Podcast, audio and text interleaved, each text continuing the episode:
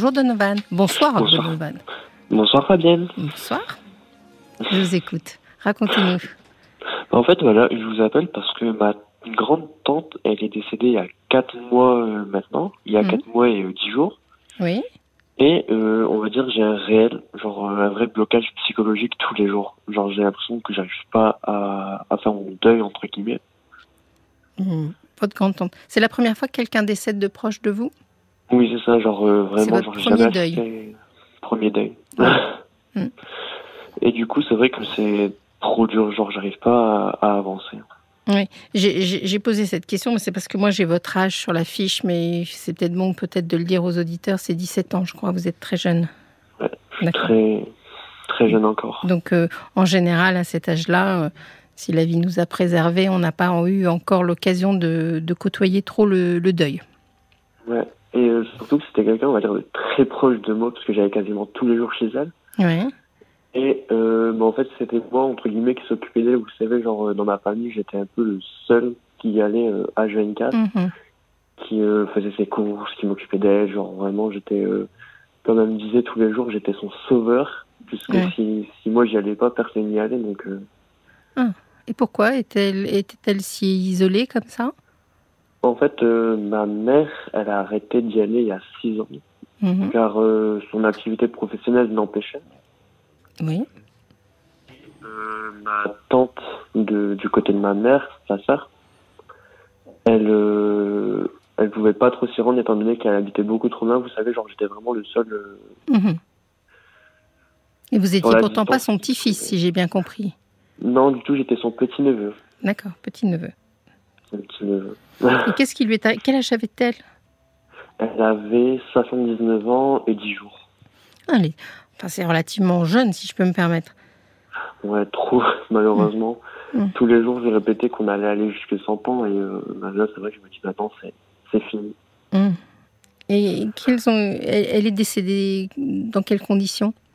Mais en fait, vous savez, le plus étonnant, c'est que c'est ça. On sait pas comment elle est décédée. C'est ma sœur qui, on va dire, euh, l'a, l'a découverte. Oui. Et euh, quand euh, elle est arrivée chez elle, elle était comme la tête entre le la table de chevet et son lit. Mhm. Vous savez, la nuque. Oui. Elle était allongée comme ça avec plein de médicaments à terre et vraiment, il y avait... c'est vraiment une scène d'horreur à voir, c'était pas beau à voir. Oui. Donc on sait pas comment elle est vraiment décédée. Plein de médicaments à terre, vous voulez, vous voulez dire quoi à travers ça? Ça veut dire que si elle serait potentiellement tombée, genre euh, ces médicaments, tout serait tombé, genre ça, ça change, Mhm. c'était vraiment le, le bazar total, on pouvait à peine y entrer. Donc euh, il y avait, c'était vraiment pas beau à voir, il y avait du sang par terre, donc euh, Parce qu'elle s'était cognée en tombant. sûrement, sûrement, peut-être qu'elle s'est fait le coup du lapin ou est-ce que c'est elle qui a décidé volontairement, on sait pas. Vous- Oui, c'est assez inconfortable ça quand on ne sait pas ce qui s'est passé. Donc, le médecin, il a pas voulu faire d'autopsie, genre euh, il nous a dit que ça servait à rien puisque ce, on va dire, euh, comment dire, à l'enterrement, genre quand on voit le corps euh, la dernière fois. Mhm. Il nous a dit que ça serait vraiment pas beau à voir si on fait une autopsie, donc euh, ben, on n'a pas fait. Bon, c'est pas très gentil pour les gens qui travaillent sur les autopsies, qui en général font les choses très très bien. Donc, Je me doute, je me doute. Donc on a, on va dire, on a écouté l'avis du médecin. mhm. Et puis. euh, elle avait des pathologies puisque vous me dites qu'elle avait plein de médicaments. Alors, elle était, elle avait un route, elle avait un traitement de cheval, euh, si je peux me permettre. Elle avait Mm. vraiment une grosse liste. Elle était diabétique. Elle faisait de l'hyperglycémie aussi. Vraiment, elle avait plein de trucs. Ce qui va avec, oui. Et puis, euh, c'est toujours, on va dire, bah après, vous savez qu'avec l'âge, euh, elle avait de plus en plus mal, elle avait de plus en plus de mal à marcher. Mhm. Donc, euh, quand, elle est, quand on est âgé, on va dire, on a toutes ces pathologies-là. Pas toujours, par chance. Pas toujours. Non, non, non, non. Il y a des gens qui, qui, sont, qui vivent très longtemps euh, sans aucune pathologie. Mais euh, donc, vous me dites que vous avez du mal à faire euh, votre deuil. Ouais, Et On c'est pour ça que vous nous appelez. tout à fait. D'accord. Et j'entends aussi que dans ce que vous nous dites, que finalement, vous savez, le fait de ne pas savoir de quoi elle est décédée, c'est problématique pour vous. Pourquoi? Il y a quelque chose qui vous, qui vous dérange dans son décès? Enfin, bien sûr, qu'elle soit décédée, mais dans la façon dont ça s'est fait passer? Pour moi, on va dire, c'est vraiment le gros point d'interrogation et c'est vraiment sur ça sur lequel je fais un blocage. Genre, je me dis, genre, tous les jours, je savais qu'est-ce qu'elle avait, qu'est-ce qui lui arrivait, vous savez. Et puis, c'est peut-être la culpabilité, vous savez, de me dire que j'ai Mm. pas été là. Genre, c'est peut-être bizarre ce que je veux dire. J'ai pas été là pour la protéger de ça, vous savez. Genre, Mm. genre j'étais toujours là pour elle et puis là, bah, pile à ce moment-là, genre, j'étais pas là, donc c'est vraiment. Oui.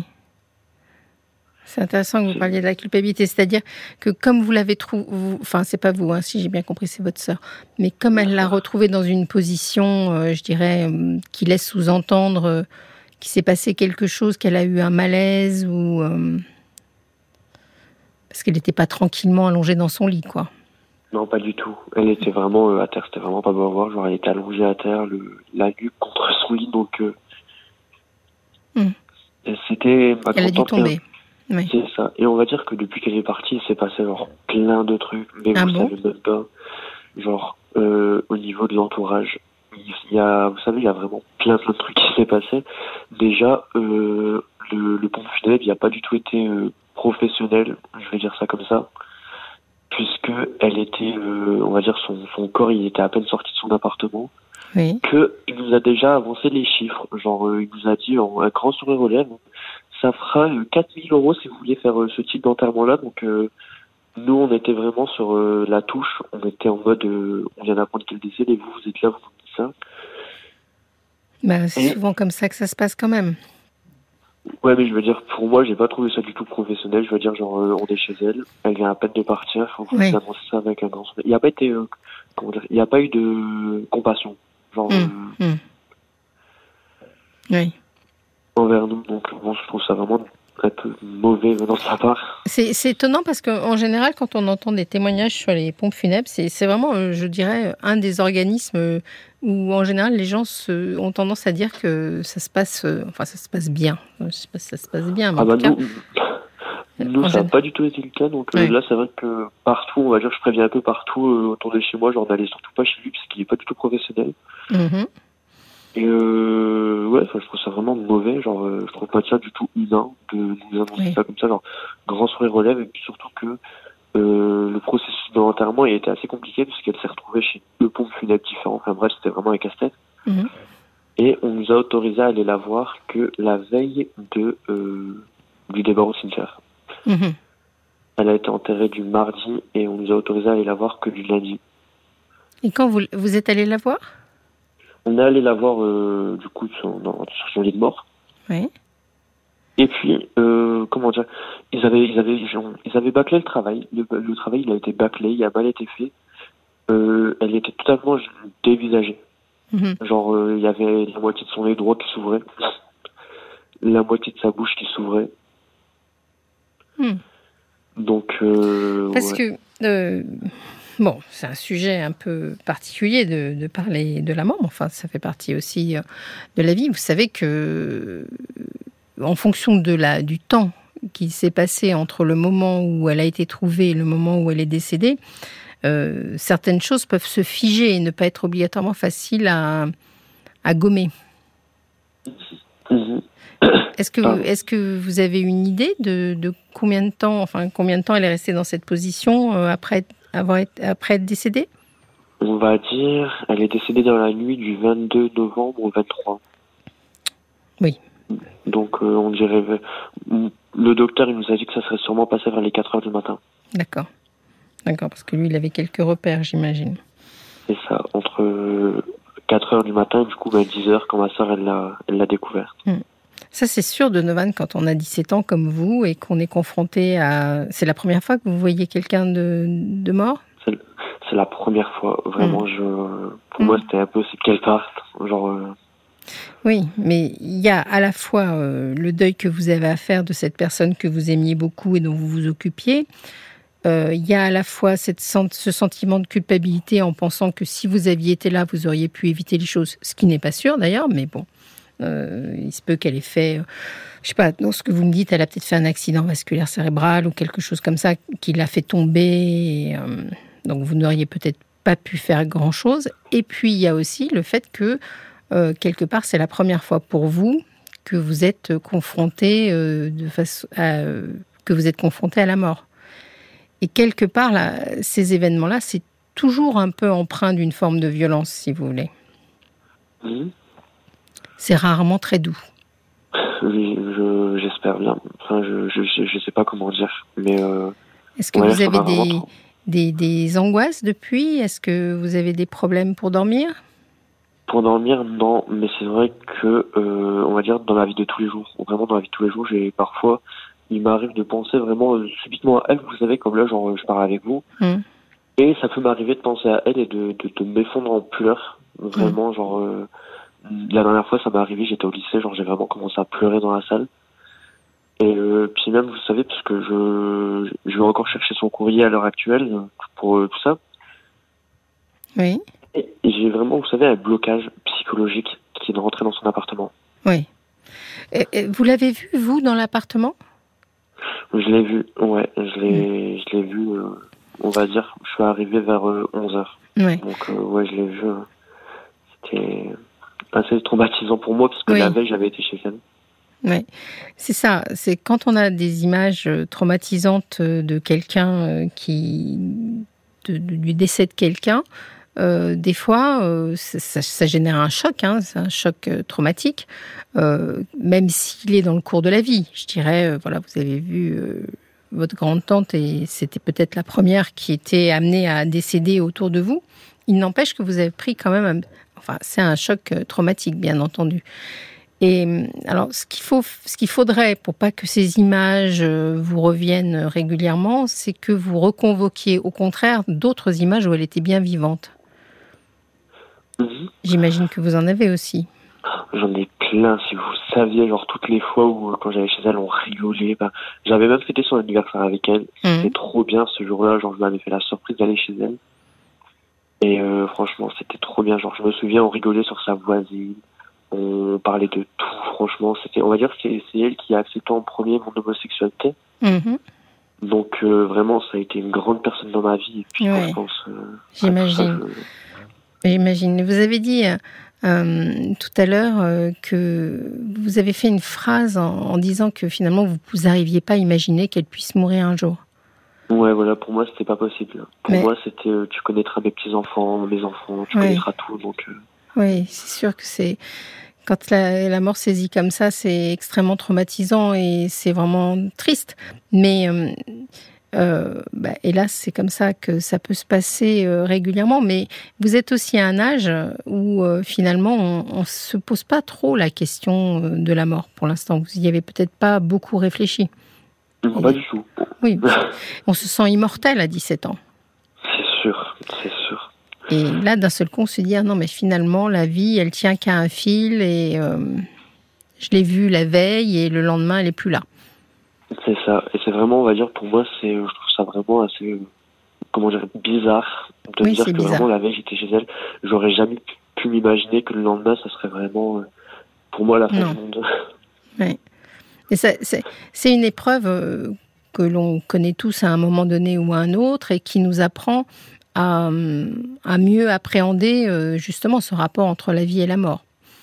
En se disant, euh, oui, la vie c'est précieux parce que finalement, ça peut partir comme ça d'un moment à l'autre. Profiter, faut vraiment profiter, on va dire, de chaque moment. Enfin, j'en ai retenu vraiment une grosse morale qui est de profiter de chaque moment avec qui on passe. Parce Exactement. qu'un jour, on va, on va bien regretter le jour où ils seront plus là. Donc, euh, Oui, bien sûr. Et puis euh, peut-être euh, chérir la vie parce que c'est important. très, très, très important de profiter de chaque jour, d'être heureux, de, Alors- tant qu'on est là. Alors, vous, vous aviez fait de cette dame âgée votre confidente.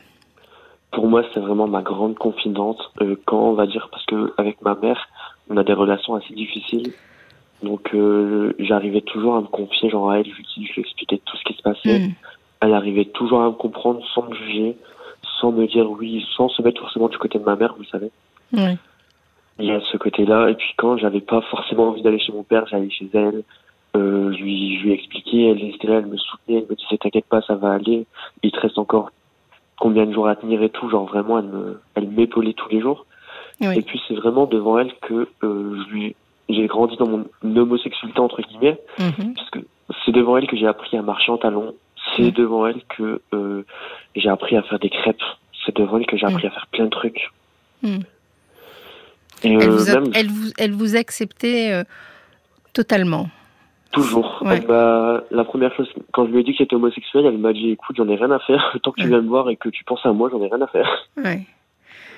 Mais vous savez, alors après, euh, une fois que bon, vous êtes euh, là, c'est assez récent, quoi, que quatre mois, ça va commencer à s'installer. Après, on, s'arrange, je dirais, avec la mort des gens qui nous sont proches. C'est-à-dire que rien ne vous dit qu'elle n'est pas toujours en train euh, de vous de vous voir, de vous supporter, d'être à vos côtés. Est-ce que vous avez gardé des objets d'elle? Alors, vous rigolez pas de moi. Vous, vous, ne rigolez pas de moi quand j'étais chez elle, je me suis limite vraiment battu avec moi-même tout seul pour récupérer genre cette chaise là sur laquelle je m'asseyais tous les jours. Mm. Euh, vraiment genre ma famille vous savez elle s'en foutait elle, elle m'avait dit oui direct mais genre pour moi c'était vraiment cette chaise là et rien mm. d'autre vous savez oui. genre il y a ça il y a aussi toute sa collection de foulards et c'est grâce à elle on va dire que je la remercie maintenant que je suis devenu addict aux foulards oui. et euh, il y a vraiment plein de choses puis même plein de photos à elle et sa dernière liste de courses euh, vraiment, c'est vraiment symbolique pour moi. Mais sa dernière liste de courses que j'avais fait du mardi, je l'ai mise dans un cadre, j'ai vraiment, euh, il trône dans ma chambre. C'est bien. Vous avez fait, vous avez fait ce que moi j'appellerais une sorte d'hôtel. Vous voyez ce que je veux dire? Oui, tout à fait. Parce que puisque vous, on n'a pas le choix, hein, quand la mort nous est imposée, vous n'avez pas le choix, elle va pas revenir, ça c'est clair. Donc euh, comment la faire exister entre guillemets alors qu'elle n'est plus là? Et justement, ce que vous, le, bah, par instinct, ce que vous avez fait, c'est bien parce que c'est une manière de, de qu'elle vous accompagne toujours. Toujours. C'est un accès à quelque chose d'un peu plus spirituel, disons. finalement, euh, elle est toujours là, vous inquiétez pas. Et vous savez que d'ailleurs, par rapport à ça, chez moi, ça, ça engendre parfois des, on va dire, des, des crises entre guillemets de nerfs, puisque bah, du coup, il y a des meubles qu'on a récupérés à elle. Et oui. Euh, chaque fois, on va dire, je fais, attention à la chaise de marraine, fais attention à la table de marraine, fais attention au vase de marraine, vous savez. C'était votre marraine bah, C'était ma grande-tante, mais dans la famille, comme c'était la doyenne, on l'appelait tous marraine. D'accord, d'accord. Genre, c'était vraiment le nom que tout le monde lui avait donné. Et puis, ben, parfois, et souvent, souvent je, ne sais pas si j'ai raison, mais vous me parliez de ces foulards, vous me parliez de talons, vous me parliez de votre homosexualité, etc. Souvent, euh, dans, le, dans, le, dans le milieu homosexuel, on, peut avoir des sortes d'icônes, je dirais. Mhm. Et euh, je me demande si elle représentait pas un peu ça pour vous. Quel genre de femme elle était plus jeune? Pour moi, c'était vraiment la, la pin-up des années 50, vous savez, mm. genre qui prenait soin d'elle, qui avait des jolis vêtements, qui, qui avait des beaux bijoux, vraiment, vous savez, quelqu'un qui prenait tout le temps soin d'elle. Et puis, euh, elle m'a appris aussi, elle m'avait donné des techniques de maquillage, tout ça, donc euh, c'est pour moi, c'est mon icône et tous les jours, j'en sais. Mmh. Mais tout ce qu'elle vous a donné, ça existe toujours. Hein. Toujours. Il ne faut pas vous inquiéter de ça. Ben, J'espère, parce que franchement, je vous dis, genre, euh, tous les jours, même là, je sais que ben, récemment, j'ai vu sa voisine, sa, sa, fameuse voisine sur laquelle on blaguait sur son dos. Et puis, euh, je l'ai revue et elle a fait quelque chose de pas du tout sympathique euh, devant son, son, appartement. Elle a mis, vous savez, de la poudre blanche. Ah. Pour éloigner, on va dire, les petites bêtes, puisqu'elle avait quelques petites bêtes chez elle. Et du coup, les, bêtes, elles se sont euh, ben, échappées comme il n'y avait plus de vie. Elle s'est amusée à mettre de la poudre blanche et euh, ben, je me suis énervé. Je lui ai dit quand ma marraine, elle était là, je faisais pas ça et pourquoi maintenant il y a ce truc-là que je comprends pas de pourquoi maintenant qu'elle est plus là, je me permets de faire ça, vous savez. Oui, il y a quelque chose de vous, en tout cas, que j'entends, euh, qui a l'impression que depuis qu'elle est décédée, on ne la respecte pas. C'est ça. J'ai l'impression qu'on bafoue son image, que les gens, ils la respectent pas. Ouais. Que ça y est, ils se disent, elle est plus là, maintenant on peut faire ça, donc. Ouais. J'entends ça dans, dans votre témoignage. Bon, il faut que vous fassiez votre chemin de deuil à vous d'accord Elle n'est plus là. Mais vous avez bien entamé, je trouve. Euh, c'est bien tout ce, petit mythe que vous mettez en place euh, autour d'elle. Et vous inquiétez pas, les gens qu'on a aimés, les gens qui nous ont, euh, qui nous ont fait du bien, qui nous ont accompagnés, ben finalement, ils nous accompagnent même après. Je crois qu'on a quelques témoignages, justement, questions. Exactement. Il y a l'ours catalan qui, euh, qui vous écrit par mail sur parlons-nous.rtl.fr d'ailleurs. Vous pouvez écrire vous aussi. Le premier deuil est compliqué par nature, mais dans votre cas, Donovan, on sent que vous avez énormément d'amour euh, pour votre grande tante. Il semble que vous vous êtes très bien occupé d'elle. Et c'est vrai que ça rend le deuil plus difficile. L'ours catalan, lui, se souvient de son premier deuil. Après une longue maladie, ça a été difficile. J'y repense souvent. Ce que je peux vous dire, Donovan, euh, c'est de laisser forcément le temps au temps. Le deuil, il écrit, il se fait par phase. Mais voyez, voyant comme vous en parlez ce soir, sans craquer, il pense que vous êtes sur le bon chemin. Et puis, il y a Ayla aussi qui vous dit, ah, pauvre jeune homme, moi j'imagine la peine que vous avez, cette grande tante que, que vous adoriez tant, qui vous a tout appris. Elle vous propose de mettre une photo d'elle avec une bougie que vous allumeriez chaque soir en lui récitant une petite prière. Oui, c'est ça. Chacun crée ses, les hôtels euh, qu'il veut. Vous avez commencé bah, Moi, tout à fait. Genre, si bien le mur de ma chambre, il y a, quasiment, que, il y a quasiment que des affaires dessus. Donc, euh, Alors, à la fois, moi, je suis pour les hôtels et à la fois, il ne faut pas cultiver non plus. Voilà. Euh, ah. Au-delà d'un. Vous voyez, vous ne pouvez pas en faire un mythe au-delà de, de ce, que, ce qui est nécessaire. Elle est avec vous et il faut continuer à avancer dans la vie. Et vous rencontrerez d'autres figures comme ça, vous inquiétez pas, Donovan. J'espère. Bon, merci pour votre témoignage. Merci à vous, Fabienne. À bientôt. Au revoir. Au revoir, bonne soirée. Fabienne Kramer sur RTL, parlons-nous.